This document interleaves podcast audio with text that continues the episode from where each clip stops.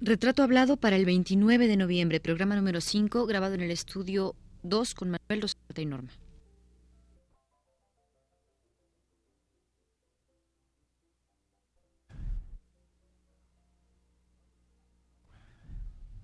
Radio UNAM presenta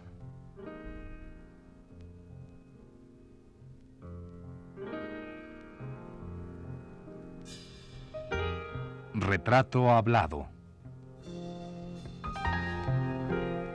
Rafael Elizondo.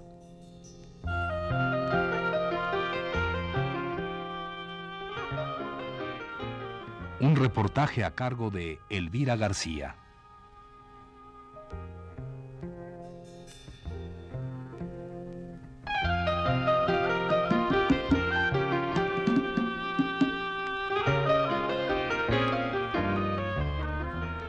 Es este el último programa en el que hablaremos de don Rafael Elizondo.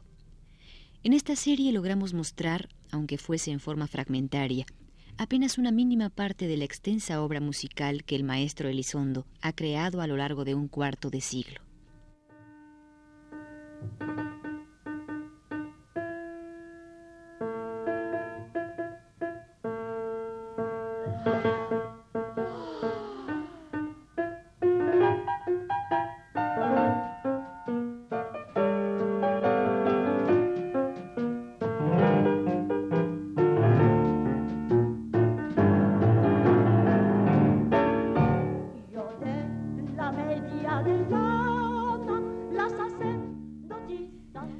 Música para danza contemporánea, para cine y teatro. Operetas musicales como Landru, que ahora tenemos de fondo y de la cual la semana antepasada el mismo Elizondo habló ampliamente. Más de un centenar de obras que expresan el dramatismo, la nostalgia, la sensualidad y la alegría del pueblo mexicano, del cual Rafael ha sabido ser una excelente voz.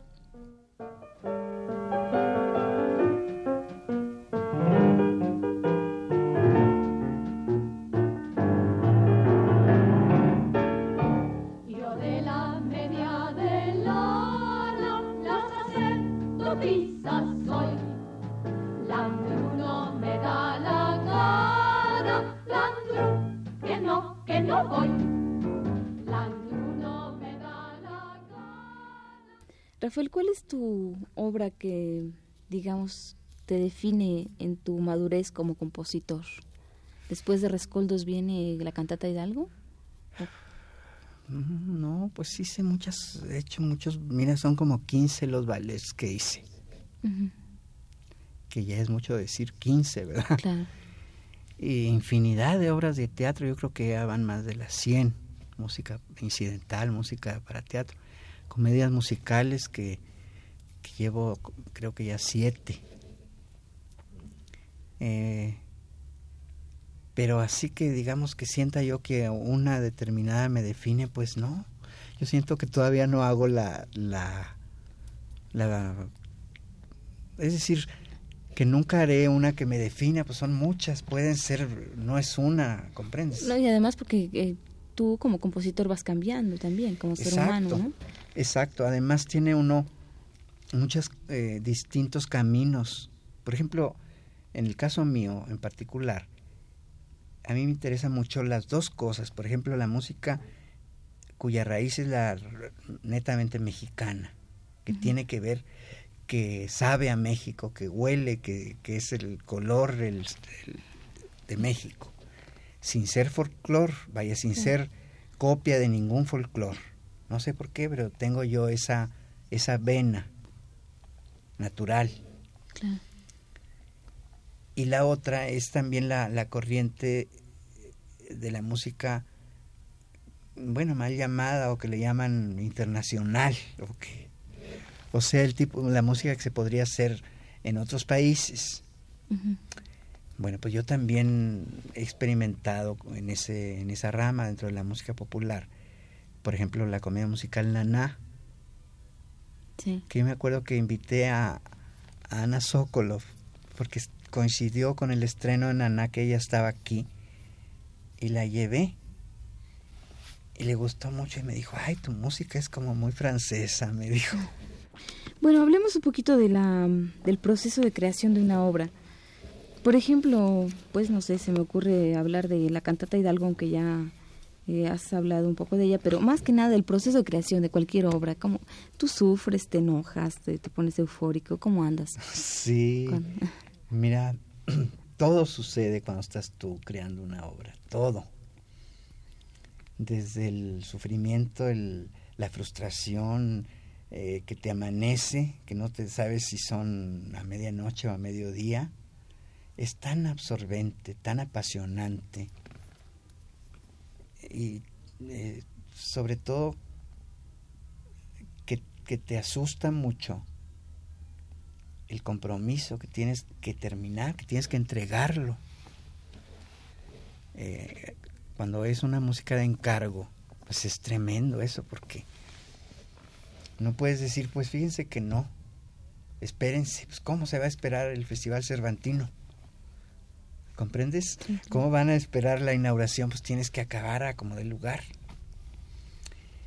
Entonces, este, las musas siempre me han amparado a mí porque no me abandonan, vaya, no. Nunca, no me ha pasado jamás, gracias a Dios, que, que diga yo, ay, me atoré y no supe cómo. Yo creo que a cualquiera le pasa, que te atoras y bueno, te vas por ahí, te paseas, te duermes, cambias de aires y vuelves y te desatoras.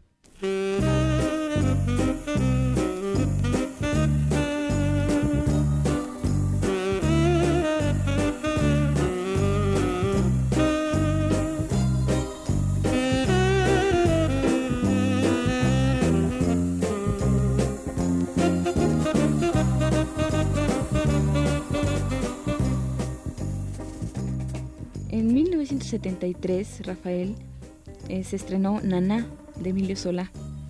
Y aquí vamos a escuchar un fragmento que se llama Satín, que tú tocas el piano.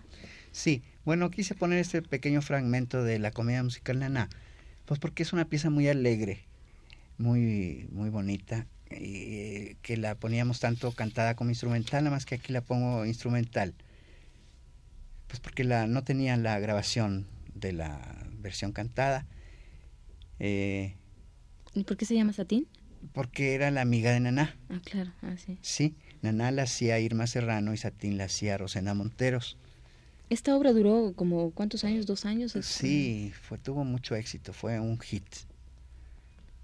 Y este tengo recuerdos muy bellos de, la, de Naná y también recuerdos tremendos de todo hay porque para mí fue una experiencia tremenda, sí o sea, meterme ya de lleno al teatro comercial, grueso.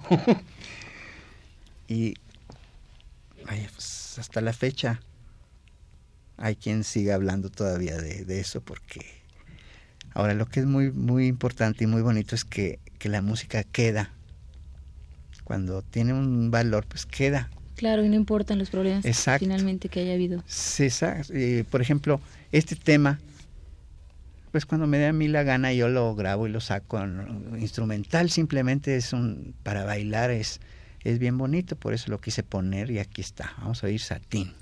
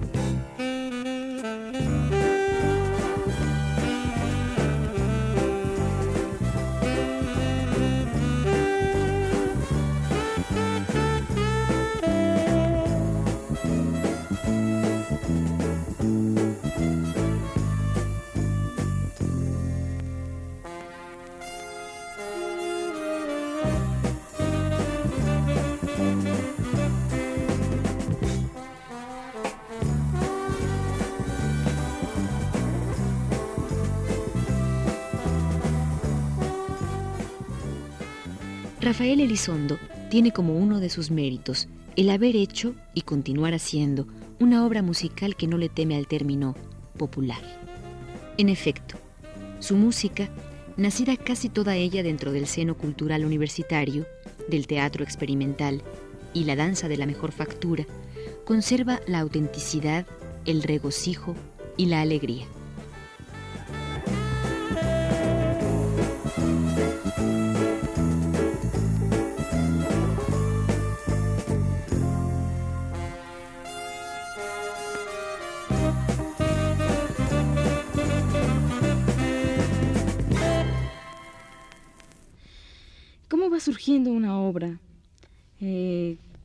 La vas criticando a medida que la vas eh, creando, la pules a medida que la creas o hasta el final la No, no, no, pues mira, yo siempre tengo un borrador sote junto a mí.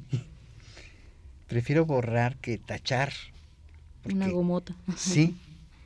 O sea que eh, al componer la música, como es tan abstracta la música, como es tan frágil, como arte en sí, pero al mismo tiempo es tan avanzada eh, su técnica y tan rica en, en, cuanto a forma de hacerla, que una misma cosa tú la puedes hacer en, en diez formas diferentes. Ahora el chiste es escoger cuál de esas es la que crees tú que es la mejor. Sí, ya cuando definiste cuál es, ya estás del otro lado. Sí, e, eso nadie lo puede explicar. ¿Por qué razón? Pues ¿por qué? Porque se te antojó, nomás porque crees, porque llegas tú a la convicción de que esa es la mejor forma de hacerlo, lo que sea, ya sea un, un pasaje de ocho compases, ya sea toda una escena o todo un eh, movimiento de la obra o de la forma que le des o lo que sea, pero es una elección bien personal y además a veces inconsciente. Bueno, yo creo que no, tú no estás consciente porque eliges una forma y no otra. Tendrá más que ver con tu personalidad. Exacto, bueno, pues precisamente ahí es donde está el sello de cada quien. ¿Por qué? Claro. Eh, ¿Cómo cuánto tiempo te lleva aproximadamente una composición, sea encargo o no? Claro, si es encargo, obviamente tienes un tiempo fijo, ¿no? Pero pues creas tú, por ejemplo, creas una obra por puro gusto, por pura necesidad de crear. Pues mira, una obra que, que creas tú por necesidad así, de crear, porque te nace, porque quieras, pues depende del impulso con que venga. Eh, si, si estás con el gusanito de que, ay, tengo que hacer esto porque, porque es una necesidad vital, pues puedes hacerla, digamos, en, quizá en, en un día, en tres días, en una semana, en un mes. Depende de la elaboración, también depende de, de qué tipo de, de, desarrollo le des, eh, qué instrumentación. Son varios los factores, ¿comprendes? Sí.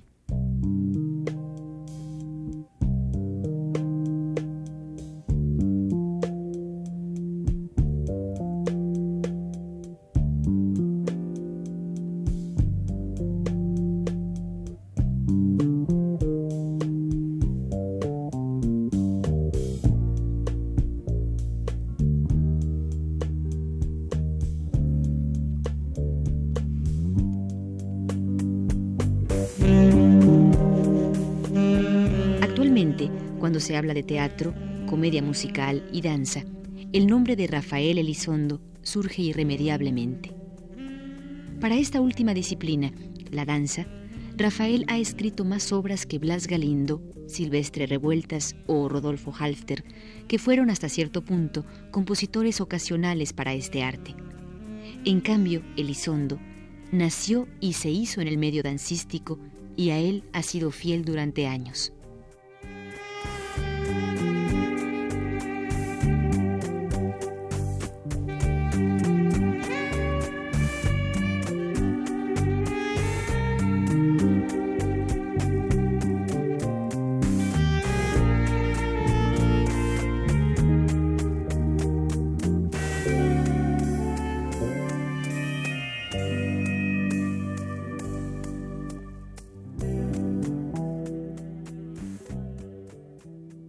Rafael, ¿cuáles eran las metas que te habías planteado por alcanzar cuando llegaste a la ciudad? ¿Querías ser famoso? ¿Querías ser buen músico? ¿Qué querías ser? ¿O ¿Y sientes que lo has logrado? De lo que querías. Bueno, pues mira, desde luego, vaya, yo soñaba y sigo soñando con, con, con trascender a la mayoría de la gente con mi música, o sea, a que me hacer disfrutar mi trabajo, mi música a, una inmensa mayoría. Eso todavía no lo logro porque, pues, porque no he contado con los medios de difusión. Claro. Pero no es la fama lo que te interesa, es más que nada llegar al pueblo y, y, que, la gente te cante o te toque o te tararee, ¿no? Pues sí, pero eh, es como contradictorio eso, porque en abstracto, ¿cómo? Tiene que ser una cosa con la otra.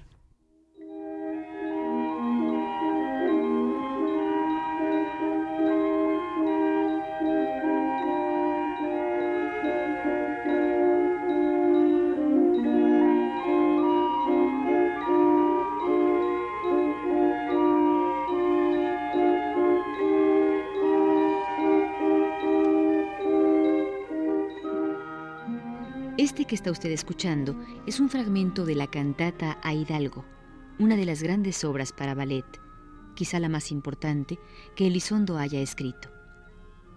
Escuchemos pues un fragmento y dejemos que el compositor nos hable de ella.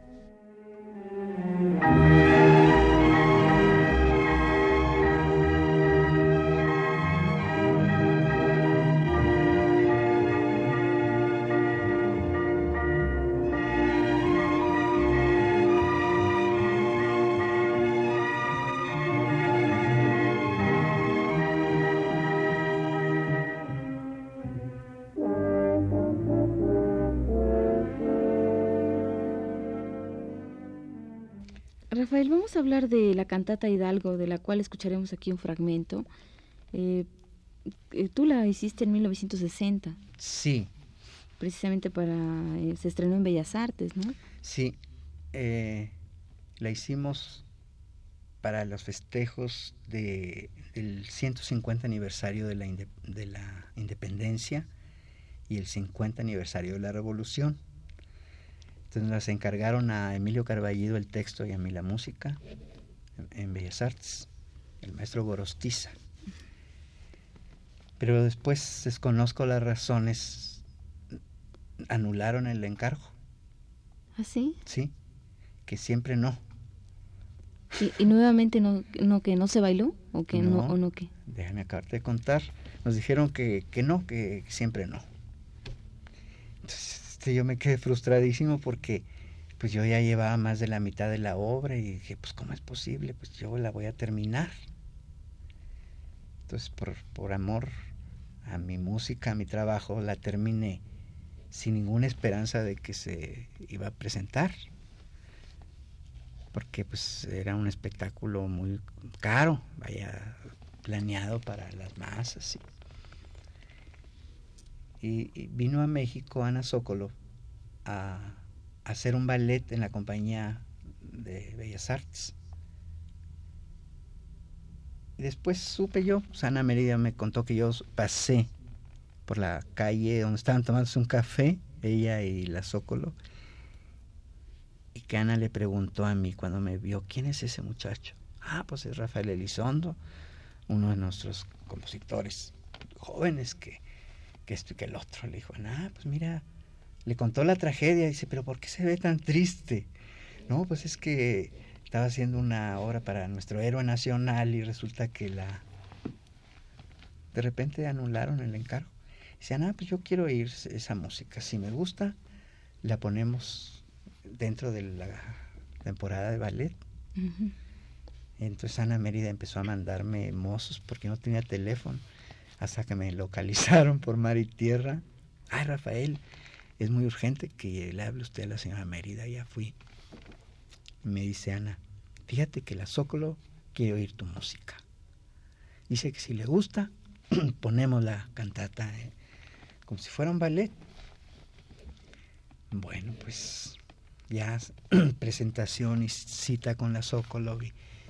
me acuerdo que viví en ese tiempo en, en ese barrio precioso de ahí de atrás del Zócalo, en la calle Colombia y Rodríguez Puebla, cerca del Carmen, del Mercado, Abelardo, o sea, el corazón de México. Y ya, fuimos a mi casa, a mi departamentito que tenía yo y le toqué la música y le platiqué cómo era la idea y todo. Y le gustó mucho. Y la pusimos con estudiantes de la Escuela de Teatro de Bellas Artes, el coro de la ópera y la orquesta de la ópera. Bueno, aquí tenemos como fragmentos tenemos el pecado de la gula y el pecado de la soberbia que vamos a escuchar. ¿Podrías hablar un poquito de, estos dos fragmentos? Sí. Eh, mira, eh, una de las escenas de la cantata son precisamente los siete pecados. Carballido me dio a mí los siete textos, o sea, muy reducido, concentrada la idea de cada pecado para dar la idea de que el pueblo se confesaba con el cura Hidalgo. Entonces, yo para darle forma a aquello, se me ocurrió eh, poner pregones con el coro, poner eh, ambiente de mercado, para que ahí sucediera esa escena. O sea que, pues es una invención mía, ¿comprendes? Porque eh, Carballido, el texto de Carballido es maravilloso y todo, pero como le digo yo a Guillermina Bravo, pues el que le da la forma realmente es ya el compositor.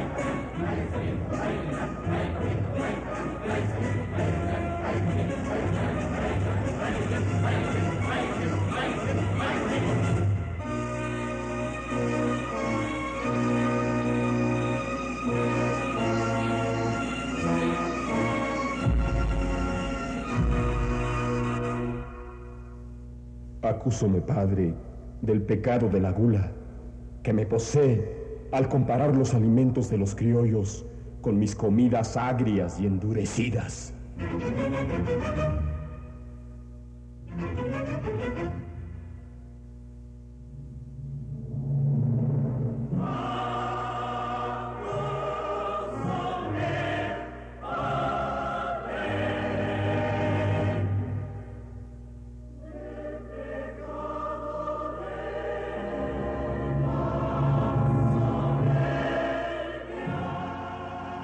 La cantata a Hidalgo, tal y como se presentó en el XI Festival Internacional Cervantino, incluía un nuevo pasaje, aquel llamado Esclavos, en el cual Rafael Elizondo recogió el drama del indio mexicano que reza alabanzas e invoca a un ser supremo para que lo ayude.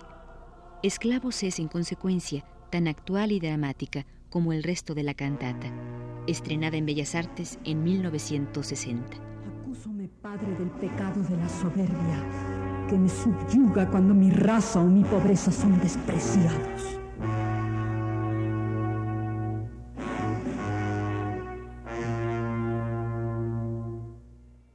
Entonces, para esta apuesta que inauguró el, el decimoprimer Festival Cervantino, yo compuse una nueva escena eh, y para esta ocasión pues eh, Guillermina y yo trabajamos en eso más conscientemente. Y dice, en lugar de, tanto pedacerío de distintas obras tuyas, por ejemplo, para poner eh, los trabajando los alfareros, trabajando los eh, que criaban gusanos de seda, los que trabajaban la tierra, en fin, pues vamos a concentrar en una danza de trabajo todo eso, en un ballet.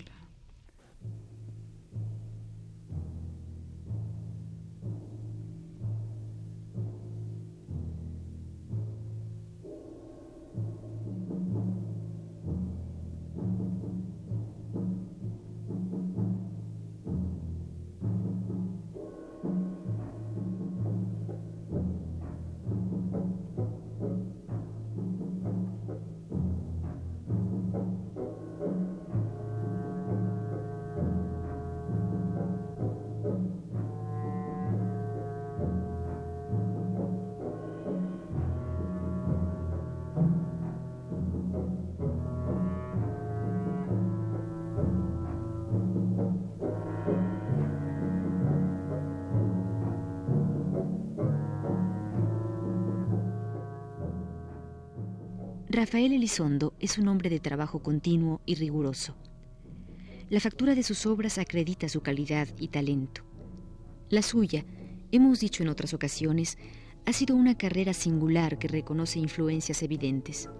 Es posible que la obra de Revueltas, Galindo y Moncayo le hayan sido determinantes por haberle abierto la enorme posibilidad de hacer una obra eminentemente para el pueblo y con el sabor, la cadencia y el drama propio de nuestro pueblo.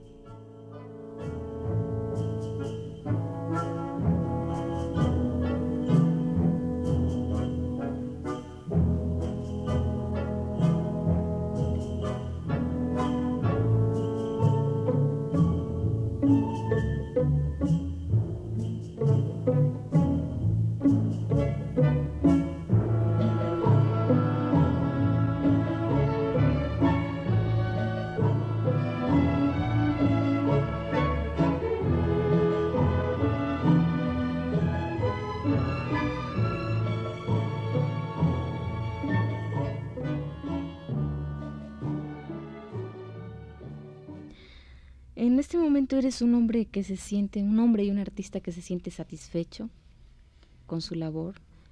Tienes treinta y tantos años.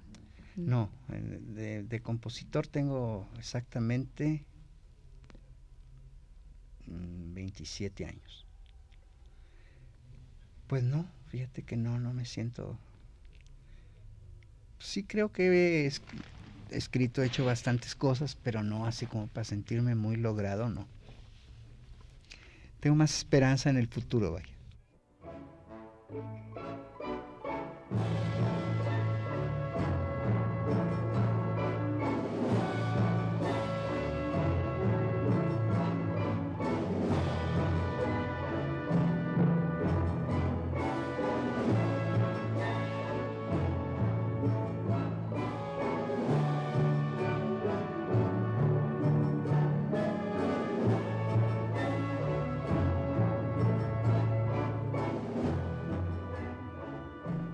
Esta fue la quinta y última parte de la serie dedicada al compositor Rafael Elizondo. Gracias por su atención.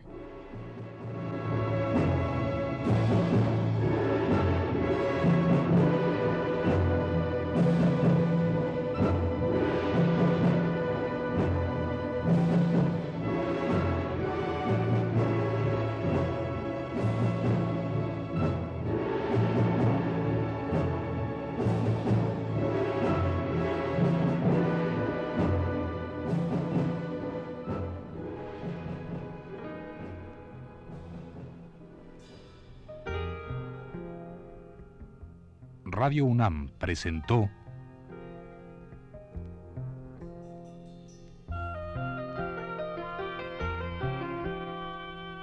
Retrato Hablado.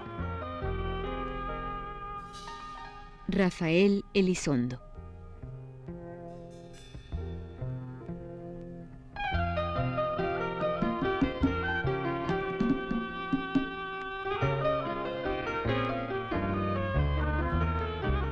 Reportaje a cargo de Elvira García.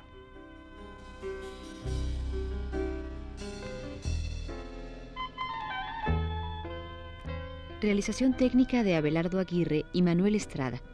En la lectura, Norma del Rivero. Fue una producción de Radio UNAM realizada por Rosa Marta Jasso.